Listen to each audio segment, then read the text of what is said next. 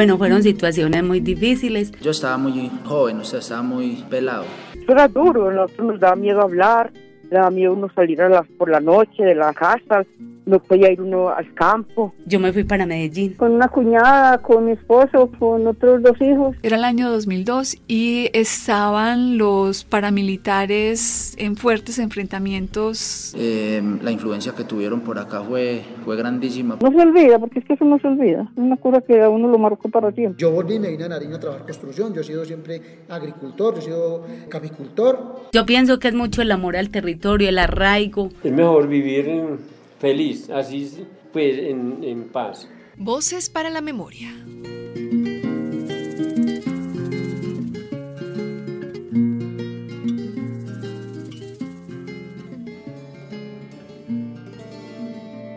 En la clase, cuando hacía alguna pregunta, yo levantaba la mano para participar y nunca me dejaba.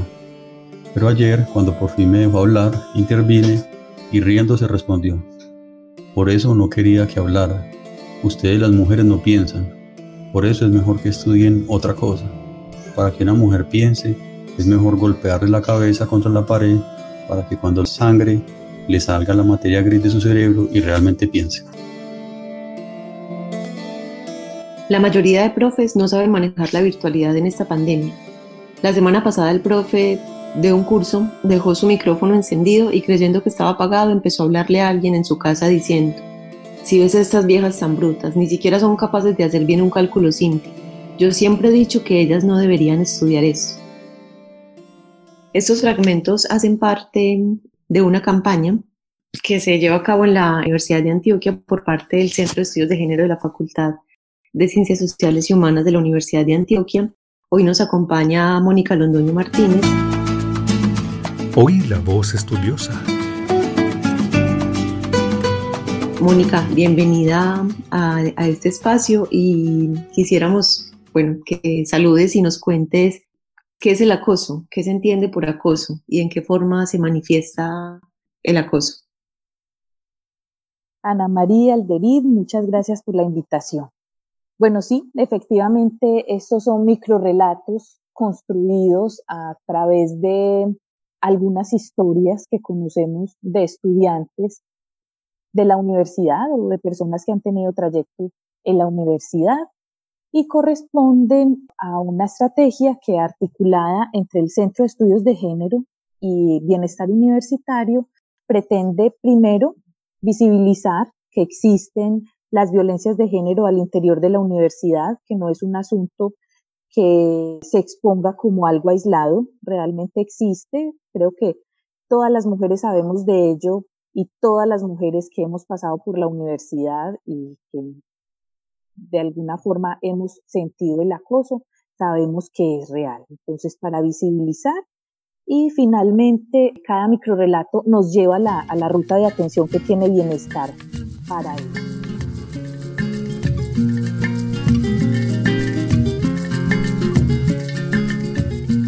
El acoso en general es una práctica de hostigamiento, de conductas de carácter lascivo, indeseadas, indebidas, que se ejercen a partir de varios ámbitos. Hoy lo vemos como un acoso virtual o un acoso en las redes sociales, pero el acoso se da a nivel presencial, en contacto o con, con o sin contacto, perdón, y a nivel virtual.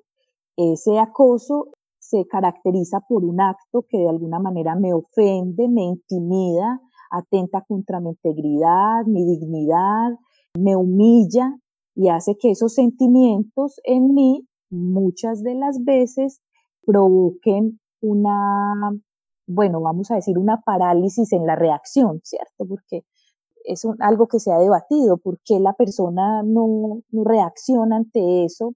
en gran parte de los casos y precisamente es por esa intimidación que se ejerce en la situación que de alguna forma hace que la persona quede sin elementos en algunos casos para poder exigir respeto o exigir de alguna manera que eso no siga sucediendo.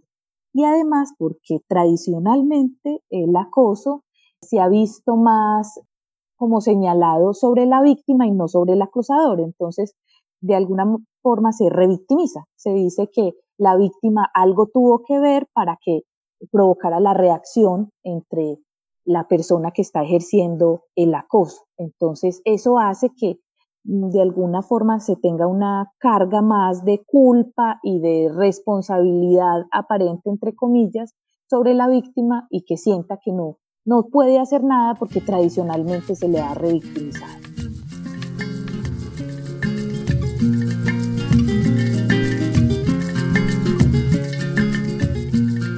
Que nos contara sobre el Centro de Estudios de Género. ¿Quiénes lo conforman? ¿Hace cuánto está constituido? ¿A qué se dedica? Bueno, Alderit, el Centro de Estudios de Género es un centro que existe ya hace más de 10 años en la Facultad de Ciencias Sociales y Humanas. Tuvo un ciclo de cierre y luego se reabre antes de la pandemia. Por cierto, no alcanzamos ni a hacer el relanzamiento del centro pues por las situaciones de pandemia. El Centro de Estudios de Género se dedica a desarrollar los tres ejes misionales de la universidad, investigación, extensión y docencia, a través de la transversalización de la perspectiva de género, apoyado en los estudios feministas para incorporar dentro de esos tres ejes misionales la investigación, la docencia y la extensión, la perspectiva de género. Esto implica entonces, por ejemplo, proponer cátedras que puedan vincular temas relacionados, por ejemplo, cátedras sobre feminismo, cátedras sobre equidad de género, cátedras sobre las violencias. Implica también que esas, en esas cátedras se puedan vincular estudiantes, pero que también en su momento puedan haber cátedras para los y las mismas docentes. Implica generar o motivar la investigación sobre asuntos relacionados con el género y el feminismo. Y en extensión, pues implica unas relaciones al interior de la universidad y por fuera con eh, instancias u organizaciones que tengan proyectos o que tengan procesos que vinculen eh, un aporte de la universidad frente a eso, frente a la equidad, la igualdad, los derechos humanos, los derechos humanos de las mujeres, entre otros. Mónica, al principio leímos algunos de los microrelatos que, que ustedes han recogido Quisiera que nos contaras un poco cómo se da esa presentación de ese testimonio y qué implica pasar esas formas de acoso que a veces parecen ser sutiles, otras son un poco más visibles por la palabra, qué implica para los denunciantes o las mujeres que son denunciantes de esos, de esos acosos pasar por la palabra y testimoniar eso que les ha pasado. Bueno, en realidad, Ana María, es de aclarar que nosotros no somos una instancia dentro de la universidad que atendamos los casos de violencia o de acoso. Pero hemos observado que para algunas estudiantes, algunas docentes y algunos estudiantes, porque también han sido hombres, hemos representado como una instancia, no solamente, aclaro, no solamente el Centro de Estudios de Género, sino también docentes que dentro de nuestra facultad por algunos años se han dedicado a los temas de género y el feminismo. Entonces, hemos representado una instancia segura, una instancia neutral, porque así lo han nombrado, para acompañar y para escuchar. Entonces, en algunos programas de nuestra facultad se nos ha solicitado por parte de las mismas estudiantes que las acompañemos en algunos encuentros que han tenido con los departamentos o con docentes donde ha sido involucrada la violencia de género, en este caso el acoso, y quieren que nosotros participemos para ser parte de estas reuniones, para poder escucharles y para poder ellas asegurarse de que no van a ser revictimizadas. Entonces, a partir de, de esos espacios es que hemos conocido algunas historias.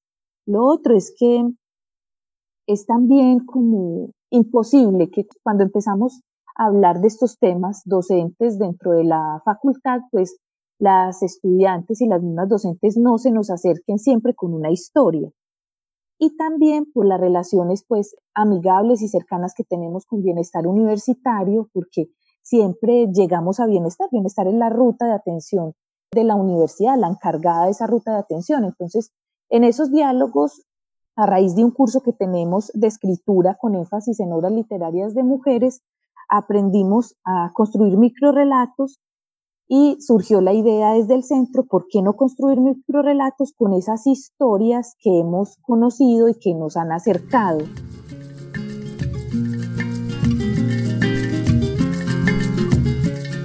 Como nosotros no somos un ente para recibir entonces denuncias, porque no hacemos parte del sistema judicial, jurídico, pero tampoco para recibir quejas al interior de la universidad o las situaciones en particular, entonces decidimos construir esos microrelatos con un mínimo de ficción, pues para no, que no sean identificados los nombres de las personas o los, eh, las dependencias desde donde se surge la historia, porque en realidad nosotros hacemos parte de la Facultad de Ciencias Sociales y Humanas, pero los casos han llegado de muchas facultades de la universidad, por parte, como les digo, de estudiantes y de docentes.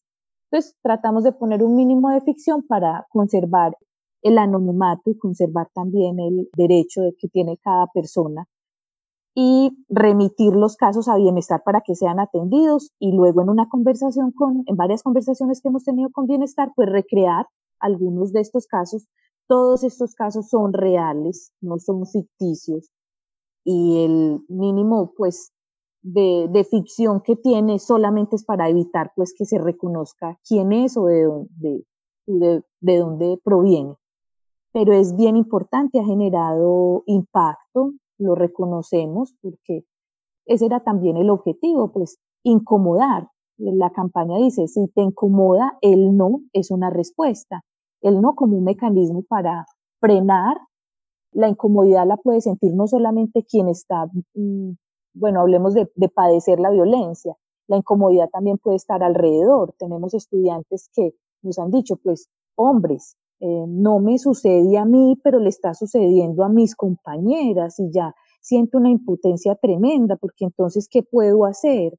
Que yo di, le digo al profesor que eso no está bien, sin embargo sigue sucediendo, ¿qué, qué puedo hacer? Pues la incomodidad es para la comunidad en general, la comunidad académica en general. Y el no como respuesta hace parte pues del límite, de representar en el no el límite que podemos tener las personas, tanto quienes están, quienes están viendo las violencias como en general, pero también el no anudado a esa línea de atención que tiene bienestar universitario, una línea telefónica y un correo electrónico que aparece en la campaña para poder dirigir las situaciones de violencia que se estén viviendo al interior de la universidad.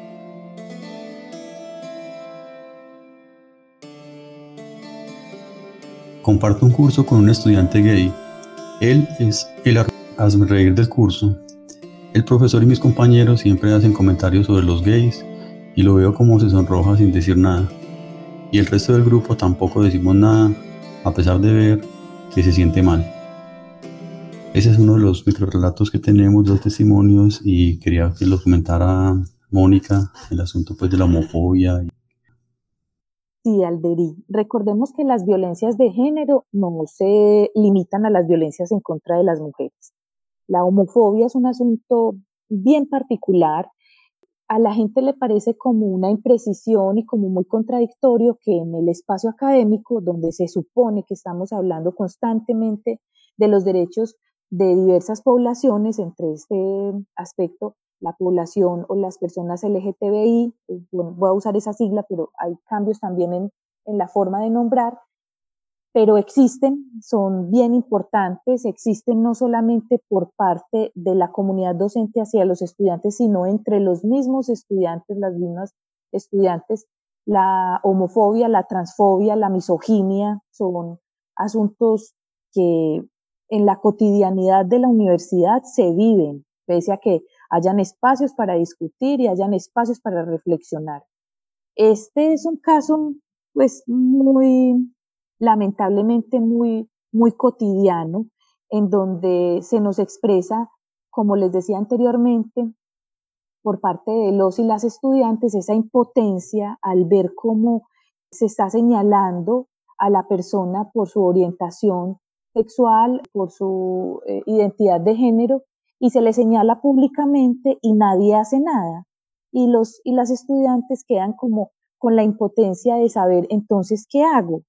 ¿Debo hablar? ¿No debo hablar? ¿Cómo apoyo? Porque me indigna, porque me molesta, porque no tiene que ser en contra mía para yo sentir que me incomoda. Entonces, Alderic, gracias por exponer este, este eh, microrelato. Es un microrelato bien diciente sobre la situación eh, cotidiana de la población diversa o las personas diversas en la universidad.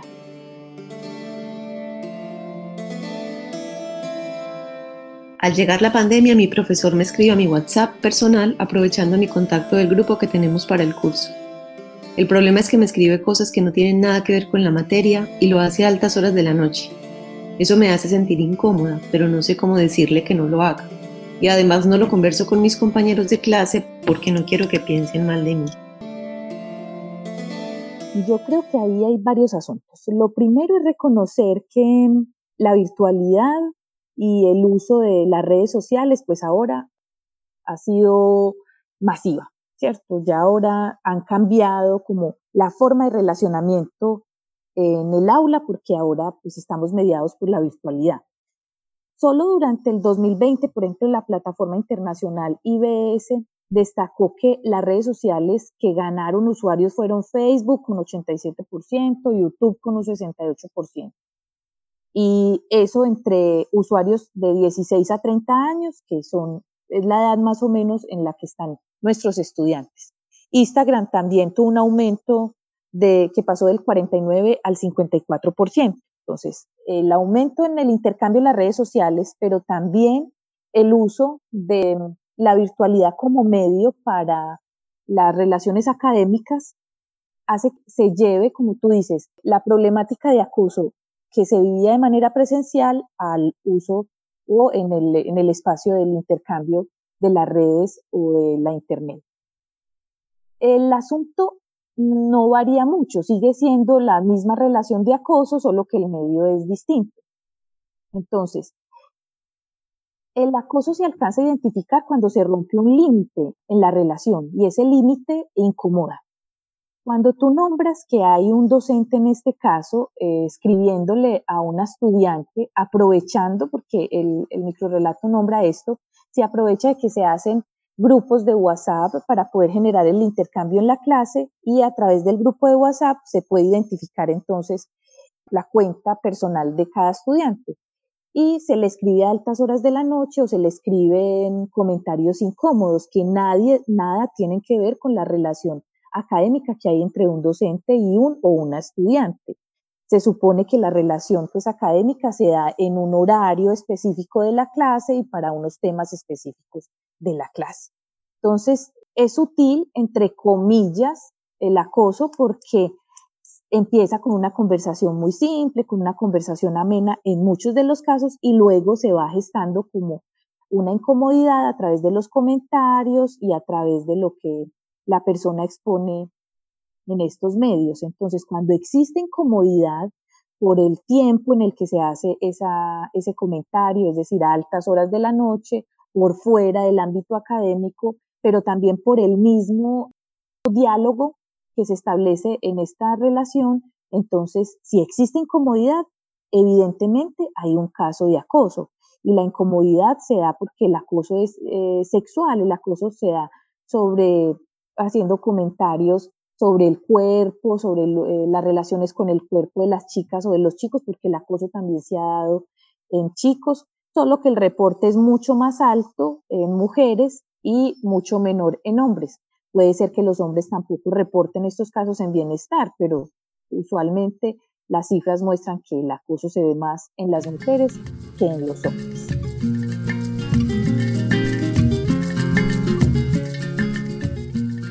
Mónica, quería preguntarte sobre el asunto de, la desnaturalización, o porque este, este espacio de Voces por la Memoria que emitimos por la emisora cultural Universidad de Antioquia. Lo escuchan algunas personas, esperemos que algunas mujeres estén escuchando este programa y, tal vez se, se, estén preguntando, bueno, esto que me está pasando es natural, es normal, tal vez no se lo han cuestionado, cómo invitarlas a cuestionarse si ese trato que reciben es machista, es violento, es acoso por parte de su pareja, de su familiar, de, de su padre. ¿Cómo desnaturalizar eso? ¿Cómo, cómo abrir esas mentes y, entrar a cuestionar? Alberit, tocas algo muy, muy clave, muy estratégico. Desde lo más simple, la palabra incomodidad. Cuando te incomoda algo está pasando. Muchas veces yo no sé nombrar que es un acoso sexual, por ejemplo, ¿cierto? Porque no conozco el concepto, porque no sé muy bien cómo identificar hasta dónde.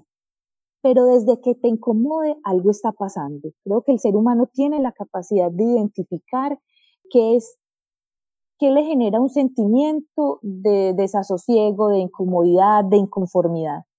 Cuando ese sentimiento está allí, hay que advertir que algo está pasando. Lo otro es no sentir responsabilidad por lo que sucede. Hay muchos casos en donde hay unas relaciones mediadas en lo digital por, otros códigos de relacionamiento que se, se establecen, por ejemplo, el compartir una foto desnudo o semidesnudo, eso se acuerda entre una relación de pareja, siempre que no sea obligado o que no sea de alguna manera forzado. Si allí esa relación se, se pactó con esos códigos y con esos acuerdos, listo, pero que luego se haga una manipulación de ello, de la fotografía, por ejemplo, que hay algunos microrelatos en ese sentido, y que se haga sentir a la chica incómoda y responsable, responsable, porque ha compartido su foto, pues no tiene ningún sentido. Ella la compartió en una relación de una amistad o de una relación amoroso, afectiva y una relación de confianza que se tenía con el otro y que el otro la manipule con esa fotografía, pues no tiene ella por qué sentirse responsable. Allí es muy importante entonces sentir que yo no tengo por qué sentirme responsable en este ejemplo o en otro de que me estén acosando por mi forma de vestir, por mi forma de actuar, por mi físico, por mi pensamiento, no tiene nada que ver con eso. Entonces, lo primero es identificar que si te incomoda algo pasa. Lo segundo es identificar que si el acoso existe es porque se rompe un límite entre la relación y ese límite está al borde de la incomodidad, de la humillación en contra de, del otro, en contra de, de esa persona que lo está viviendo. Y lo otro, sentir que no tengo por qué juzgarme y decir que yo soy quien tengo la culpa por detonar esa situación o por hacer que el otro, de alguna manera, se comportara conmigo de esa forma. Entonces, allí es importante buscar con quién hablar del tema. Bienestar tiene una línea y tiene un correo electrónico, pero también buscar ayuda en personas cercanas, donde yo pueda desahogar lo que siento y puedan ayudarme a tramitar, a nombrar lo que siento y a buscar ayuda frente a esto. Hay personas que mm, requieren un tratamiento especial para eso, un acompañamiento psicológico, porque los efectos que esto va dejando en su vida, pues particularmente requieren este, ese acompañamiento y siempre buscar una compañía, buscar una escucha, es importante en el tema y una escucha asertiva, no alguien que me revictimice y me juzgue y me responsabilice, sino por el contrario, alguien que me pueda ayudar a identificar que la situación tiene otros puntos de vista en donde el otro tiene que asumir la responsabilidad de lo que está haciendo, especialmente en nuestra población universitaria que es población muy joven, cada vez llegan estudiantes hasta menores de edad que se ven en situaciones bien incómodas que no tienen el manejo de las mismas y que requieren como una escucha asertiva y una escucha profesional en lo que está sucediendo.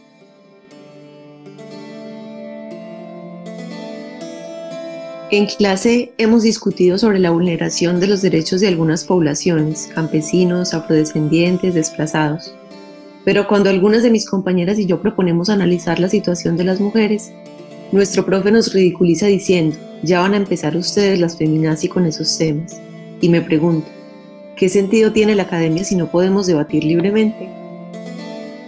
Quisiera que conversáramos un poco sobre eso y sobre esa pregunta que justamente se hace estudiante, que es una pregunta para todos, ¿no?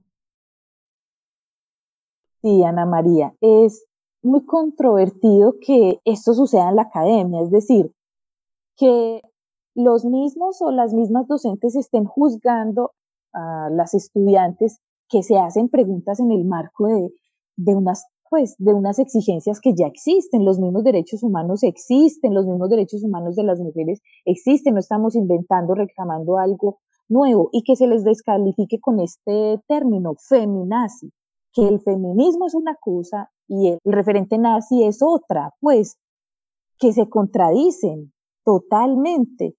Y es un término descalificativo también y peyorativo también para insinuarles son exageradas, están proponiendo una discusión que no tiene ningún sentido. Entonces, creo que esto ha sido recurrente especialmente en las estudiantes que pertenecen al movimiento feminista o al movimiento de mujeres o al movimiento de la ciudad, pues, eh, o a las organizaciones estudiantiles que trabajan estos temas.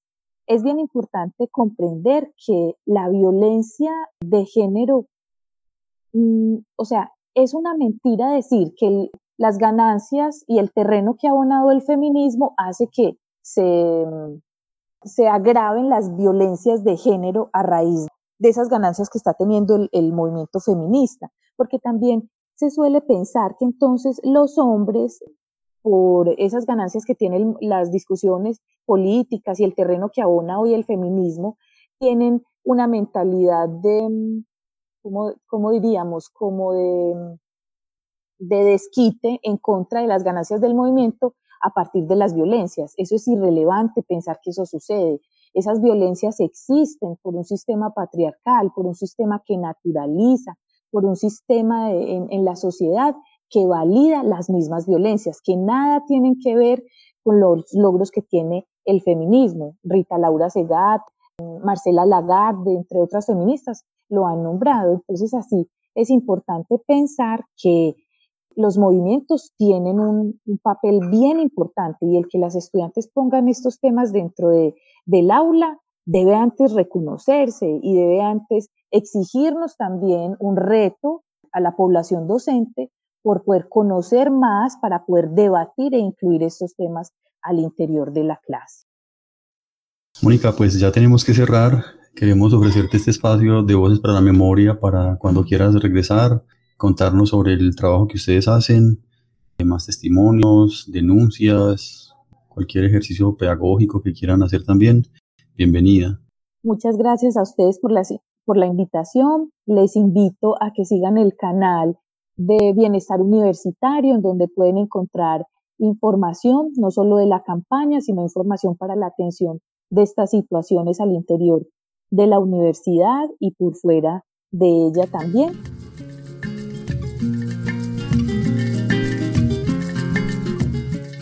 Hoy estuvo con nosotros la profesora Mónica Londoño. Conversamos sobre el trabajo que realiza en el Centro de Estudios de Género. Leímos unos fragmentos que relatan algunos episodios donde se evidencia acoso hacia las mujeres y el rechazo hacia la población diversa entre profesores y estudiantes. A ella le agradecemos el espacio y a ustedes los invitamos a seguirnos escuchando, a escribirnos al correo electrónico voces para la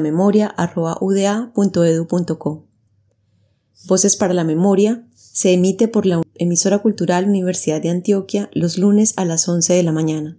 Pueden encontrar nuestros episodios en la plataforma de SoundCloud Voces para la Memoria. En la conducción de este episodio estuvimos Ana María Tangarife y Alderit Gutiérrez. En la producción, Alderit Gutiérrez. En el acompañamiento técnico, Daniel Escobar. Voces para la memoria somos Ana María Tangarife, Alderid Gutiérrez, Natalia Cardona y Lady Ruiz. Voces para la memoria, un espacio para no olvidar. Hasta pronto. Bueno, fueron situaciones muy difíciles. Yo estaba muy joven, o sea, estaba muy pelado. Era duro, nosotros nos daba miedo hablar, le daba miedo uno salir a las, por la noche de las casas, no podía ir uno al campo. Yo me fui para Medellín. Con una cuñada, con mi esposo, con otros dos hijos. Era el año 2002 y estaban los paramilitares en fuertes enfrentamientos. Eh, la influencia que tuvieron por acá fue, fue grandísima. No se olvida, porque es que eso no se olvida. Es una cosa que a uno lo marcó para siempre. Yo volví me vine a Nariño a trabajar construcción. Yo he sido siempre agricultor, yo he sido capicultor. Yo pienso que es mucho el amor al territorio, el arraigo. Es mejor vivir en feliz, así pues en, en paz. Voces para la memoria.